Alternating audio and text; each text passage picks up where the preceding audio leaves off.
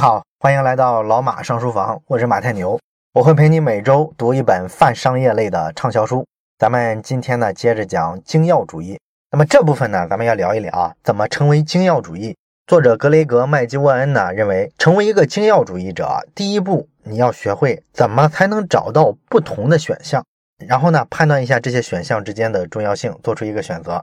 这是你成为一个精要主义者的一个前提啊，也就是说，这是一个探索判断的工作。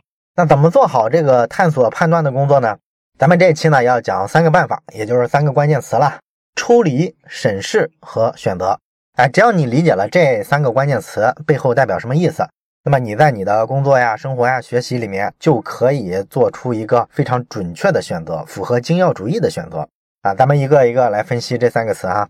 先来看抽离，这个抽离是什么意思呢？其实就是咱们中国说的这个老话“不识庐山真面目，只缘身在此山中”。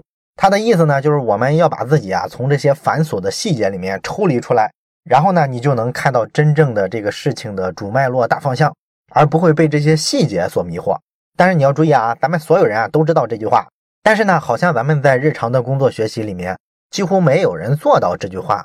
绝大部分人为啥一辈子庸庸碌碌的？啊，没有取得什么大成就，其实不是说他不努力啊，主要就是他忙于各种细节，通常呢来不及抬起头来看一看什么叫大脉络，什么叫大方向，所以这就造成了呢中国人勤劳、善良、勇敢，但是不富裕。所以说你学会从这个细节里面抽身，把自己的灵魂抽离出来非常重要。不过呢，真正做得好的抽离啊，你发现都是一个非常硬性的抽离。什么叫非常硬性的抽离呢？就是说它有一些简单粗暴。啊，有这么一个例子哈，有一家营销服务公司，这个公司啊，每个月开会的时候非常有意思，他会把全体员工集中在一个房间里，一待呢就是一整天。这期间呢，所有的员工啊禁止使用手机，不准收发电子邮件，也不会给你安排任何有意识的主题，让你讨论任何项目都不会。没人知道这个会议的目的是什么，或者说他就没有特定的目的。那你说开这么一个会到底为了啥呢？其实仅仅就是为了让这些人呢，从日常的工作里面给他抽离出来，让他们专心的能够思考、讨论、反思。而且呢，这家公司啊，开这个抽离会，这个决心非常大。这个体现在哪儿呢？就是咱们都知道啊，其实一周五天里面，工作效率比较低下的是哪天？一般就是周五，因为周五嘛，马上要迎来周末了，所以最后这一天的工作效率啊，往往不是特别高啊，心思都不在工作上了嘛。所以很多公司呢就选择，既然这一天工作效率不高，那就在这一天开会吧。但是呢，咱们刚才说的这家营销服务公司每个月开的这一次会啊，从来都不放在周五，那放在哪一天呢？放在每个月周一的这一天开啊，也就是说正好是精神饱满的这一天，这个就很反常识了，是吧？这证明什么呢？他们觉得这个事足够重要，重要到我不能把它放在工作效率特别低的那一天开。所以说呢，他们通过行动做到了这一步之后，不仅说公司内部知道了这是一个铁的纪律啊，必须特别重视，而且他的所有合作伙伴呀、所有的客户啊，也都知道了这个事儿。所以呢，他们的客户都不会在每个月的第一个周一主动去打电话找他们公司的任何人，因为他知道这时候他公司的任何人都是联系不上的，手机都被收上去了嘛。那么这么做之所以对工作效率有提升，主要原因呢，就是。啊，原先的时候，员工呢老是处于一种随时待命的状态，手机呢恨不能二十四小时开机。那么这个过程就容易让他迷茫，他没有多余的心思去思考什么事儿才是最重要的。所以说，你要是敢给他留出点时间来，让他喘口气，抬起头看一看四周，好好想一想，对于工作的效率来说，其实是能起到一个很大的提升的作用的。这个会议呢，就相当于提示了每一个员工。告诉他们你在不是那么紧要的事物上花了多少时间，然后给你一个警醒，告诉你应该关注大事。那如果说有的员工说，哎呀，咱们不要这么务虚，我太忙了，要处理这么多这么多的事儿，实在抽不出时间来参加这么一个会议，那这就说明什么？说明这个员工要么是工作方法有问题啊，你工作效率太低了，居然一个月连一天的空都匀不出来；要么说明什么呢？要么说明你这个人手不够了，需要补充新的人手了。其实说来呢，不只是在企业管理上了，哪怕是科学研究上做适当的抽离啊，也会更容易让这些研究者啊看到真正的研究的主脉络。比方说，咱们读这个科学故事的时候，经常讲到牛顿啊发现万有引力定律的故事。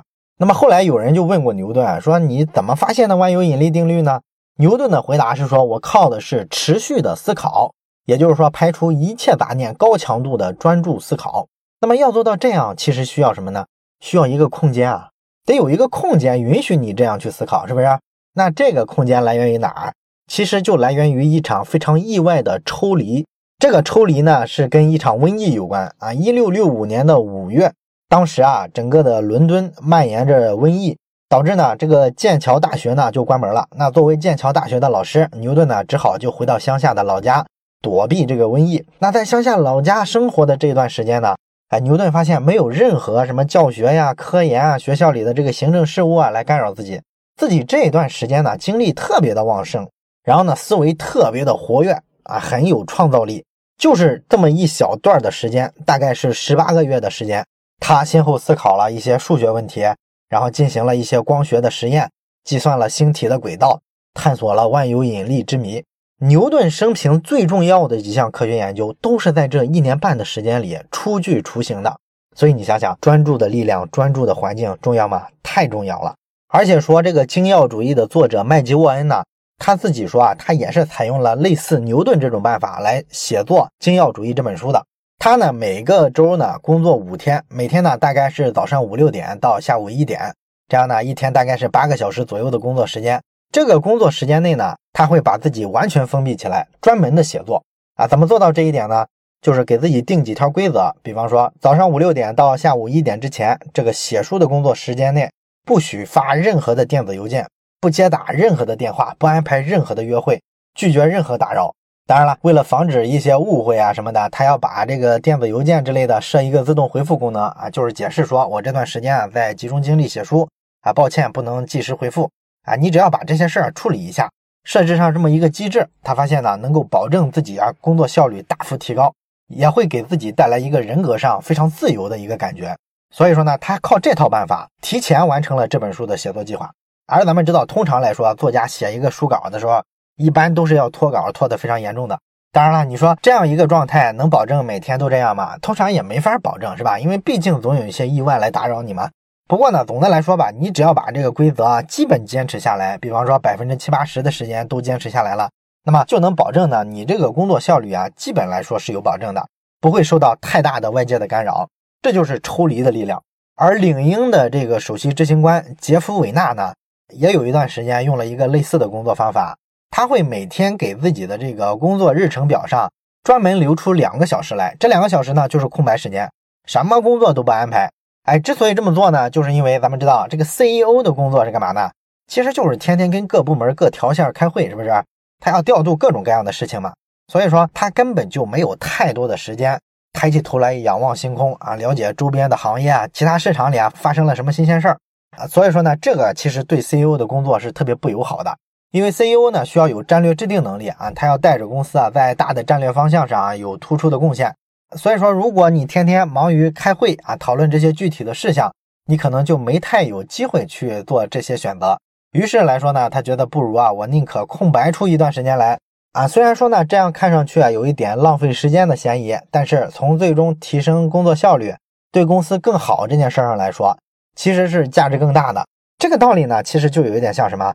像咱们之前啊，在这个微信小程序上讲过一本付费的书籍，叫做《反脆弱》。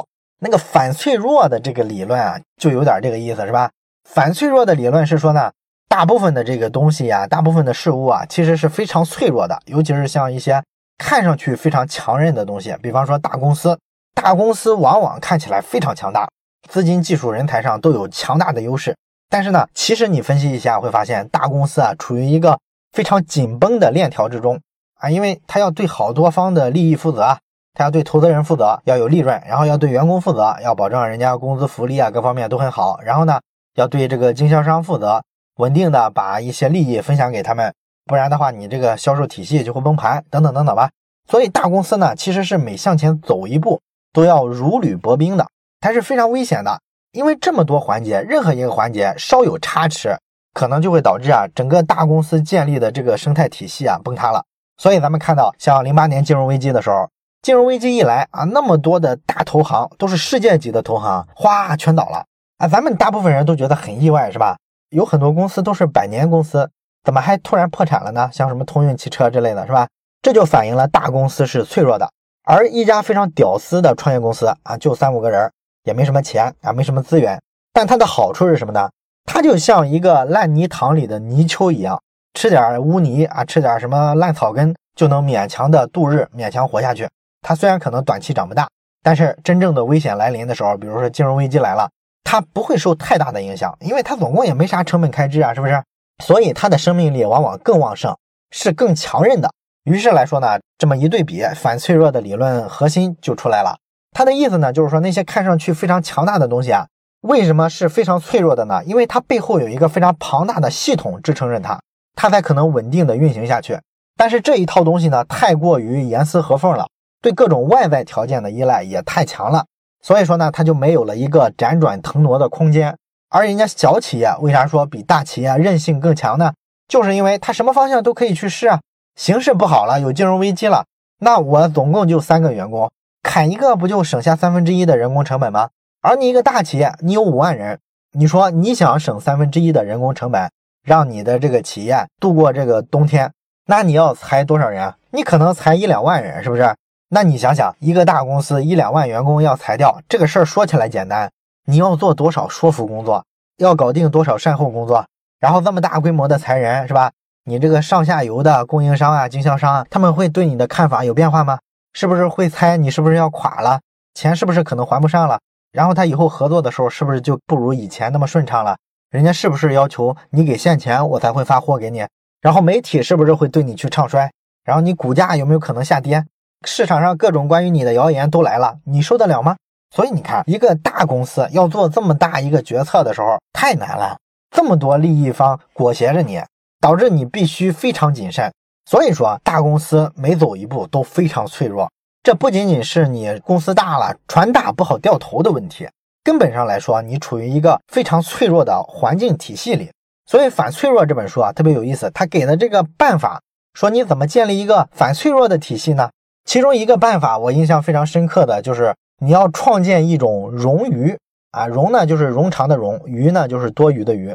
冗长呢其实就是一种看上去特别浪费，但实际上呢能增加你反脆弱能力的这么一种东西啊。比方说你搞了一个农场，那么你就需要去买很多化肥，是不是？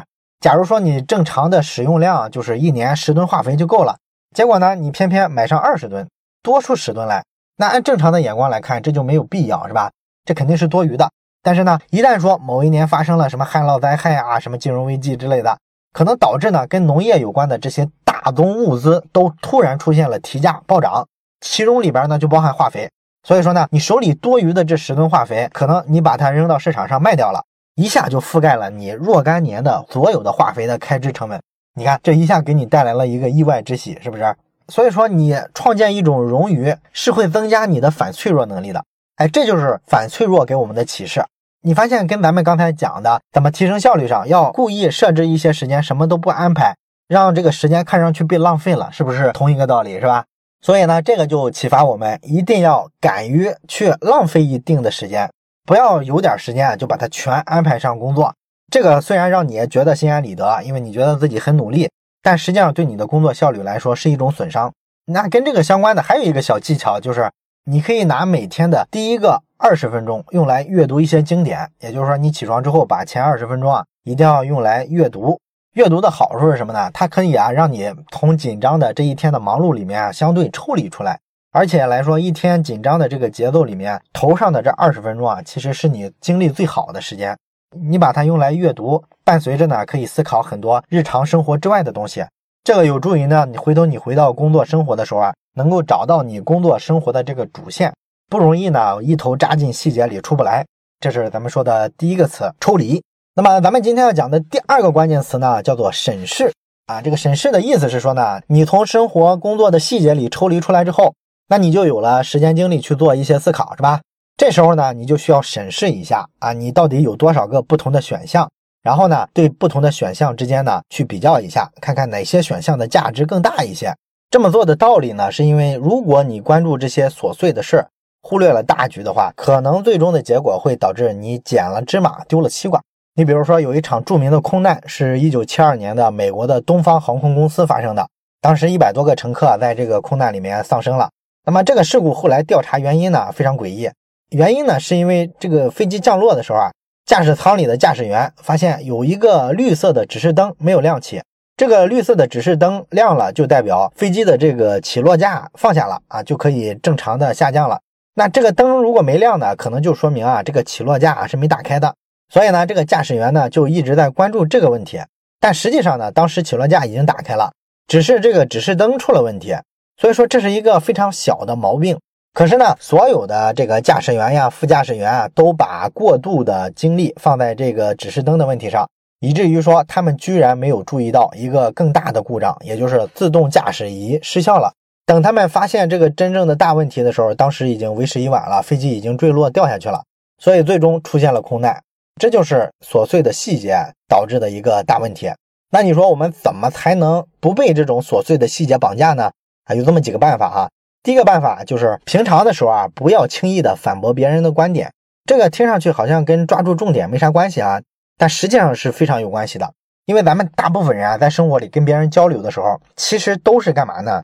其实，在听别人的意见的时候，如果你不太认同他的话，你通常会怎么样？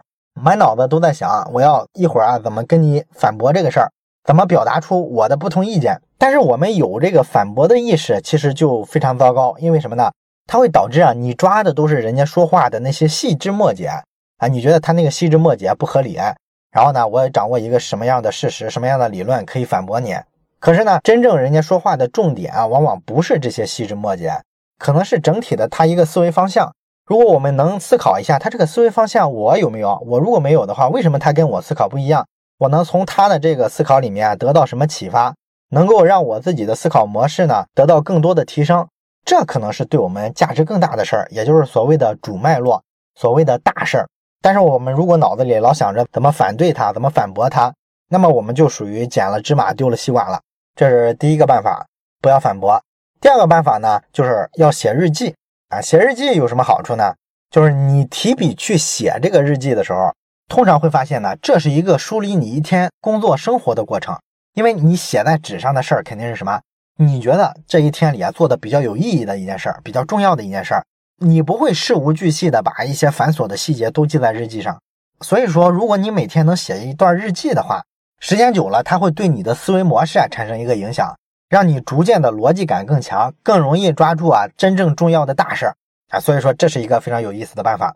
第三个办法呢，叫做实地探索，认清事情的本质。这什么意思呢？咱们举一个例子来说，有一个慈善机构啊，它设计了一款非常廉价的婴儿的保育箱，也就是保温用的那个。是一般的保育箱成本的百分之一啊，因为咱们知道这个婴儿的保育箱可以干嘛用呢？就是孩子出生之后啊，把它放进这个保育箱里，可以大大提高孩子的生存率。有一个统计是这么说的：说在这个发达国家里啊，有四百万低体重的孩子出生之后二十八天内就会死亡。为啥低体重的孩子容易死亡呢？因为他身体没发育好嘛，没有足够的脂肪，所以说他体重比较低。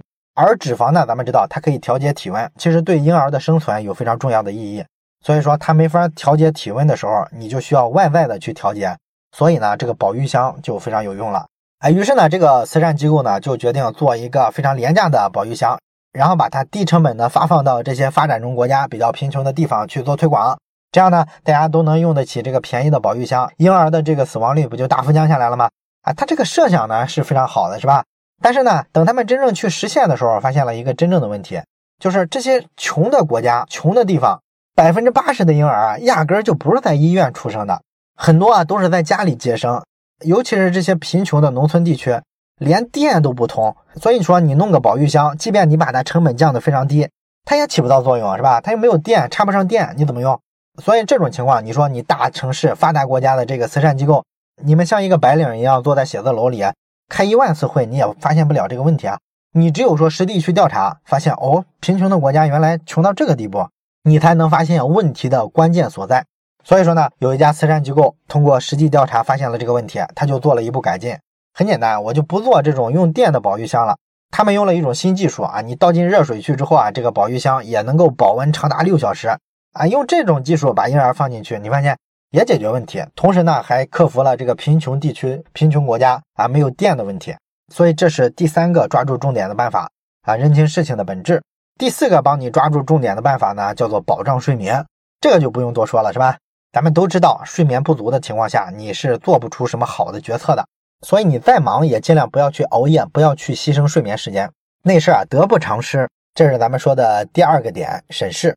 那么咱们今天说的最后一个词叫做选择。选择这个关键词是什么意思呢？你做完第二个环节审视啊，选项有了，你也找出重要性的高低来了，剩下的呢就是做一个决断。那你说做这个选择、做这个决断的标准是啥呢？我们这里啊说一个非常有意思的办法，有一个非常有意思的规则叫做百分之九十规则啊，我不知道你听过没？这个百分之九十规则是说啥呢？他说呢，如果你没法判断一件事儿啊是做还是不做的时候，特别犹豫的时候，比方说一件衣服，你没法决定是把它扔了还是继续把它放在衣柜里，这时候你应该怎么去思考呢？那按照百分之九十的规则思考的话，你可以给一件事儿啊打一个分儿，零到一百分。如果说高于九十分，那这件事儿就值得去做，这个衣服呢就值得留。如果说低于九十分，那么你不用考虑，低于九十分的跟零分是一样的结果，都是要淘汰掉的。这件事儿，这件物品就应该舍弃掉。这个百分之九十的规则呢，就叫精要主义。它可以啊，让你避免绝大部分你举棋不定的这种决策，同时呢，也会让你感觉神清气爽，因为它有一个非常清晰的标准，是吧？要么留下，要么扔掉，要么做这件事儿，要么不做。而你平常那些犹豫啊，那些取舍啊，脑子里的纠结啊，其实都在不停的消耗你的认知资源。咱们不是讲了吗？大脑跟计算机是一样的，它也有类似带宽的这种概念。你如果大脑的带宽都用在考虑这些其实只有六七十分的选项上，那就太浪费精力了。你不如啊一刀切，就只要九十分以上的，九十分以下的通通砍掉。这样呢，你绝对就能抓住重点，抓住真正对你有价值的事情、有价值的物品。那这个百分之九十的规则往前推一步是什么呢？就是一个更激进的原则。这个原则呢叫做只要不是一个确定的 yes，那就一定是一个确定的 no。哎，这个规则什么意思呢？有一家把这个规则用的登峰造极的企业，这是一个做家具的企业。这个企业很奇葩啊，好几十年的时间里啊，只生产一个产品，就是给家庭用的这个储物柜。但是呢，就靠这一个产品啊，它活得非常好，在市场上非常成功。当然，这家公司成功的秘诀有很多了，但是咱们抛开绝大部分的秘诀，光看这个用人上，你发现非常有意思。他们在用人上真的是宁缺毋滥。我宁可人手不足，也不会草草的招进一个不合适的人。那他怎么践行这条规则呢？他这个招聘标准啊非常有意思。咱们正常的这个招聘啊，你肯定要全面了解一个人，所以呢，你可以看看他的简历，然后呢找他来面试，跟他聊一聊，听听他的谈吐，然后还要看看他的这个气质形象。总的来说吧，就是去全面的考察一个人的能力。但是这么干其实有一个风险，风险在哪儿呢？就是你很容易啊被这个第一印象左右，可能对这个人的实际的能力啊有一个不客观的评价。因为咱们知道，如果第一关是面试或者看简历的话，那很容易产生一个先入为主的印象，尤其是面试是吧？这是一个看颜值的时代。如果这个人长得不行，但是能力很强，很可能他就被 pass 掉。你作为公司呢，会错失一个人才。而咱们说的这家做储物柜的公司呢，它所有的招聘的第一环是电话采访。电话采访的好处是什么呢？就是你了解一个人的维度啊非常少，只能通过他的谈吐声音去判断，没有其他的辅助的信息。但是呢，少就是多嘛，这并不会妨碍你对这个人的判断，因为这个电话面试的时候啊，其实你能通过这个人的谈吐表达，清晰的去判断他这个人思考方式、做事儿会不会有条理。通过这个办法，你就能淘汰一大部分人。那通过了电话面试的求职者，回头呢会接受公司的一个团面，就是好多人面试他。面试如果再通过了之后呢，这个人会加入到公司的团队工作一天，工作一天完了之后呢，公司会给整个跟这个人合作过的团队成员都发一份调查问卷，确定一下整个团队啊对这个求职者啊是个什么印象，对他各方面能力啊有一个综合的评价。当然了，这个求职者本人的看法也要调查一下，他对这个团队的认知到底是什么样的啊？如果说双方看对眼了，团队呢对这个求职者也很满意。那这时候呢，这个人就是一个确定的 yes，他可以进来工作。如果团队的所有成员啊，只要不是说特别百分之百的确信这个人值得跟我们一块共事，那这个人就一定会被 pass 掉。这就是咱们前面说的，只要这个人不是一个非常确定的 yes，那么就一定是一个非常确定的 no。所以这种招聘标准就是按精要主义的思维模式在做事儿，要么不选，要选一定只能是选最好的。好了，这就是咱们这期讲的。这期呢，咱们讲了三个词：抽离、审视和选择。啊，希望这三个词呢，能够对你的工作生活起到一些帮助。本期的内容呢，就到这里。我是马太牛，这里是老马上书房。祝你每期都有新的启发。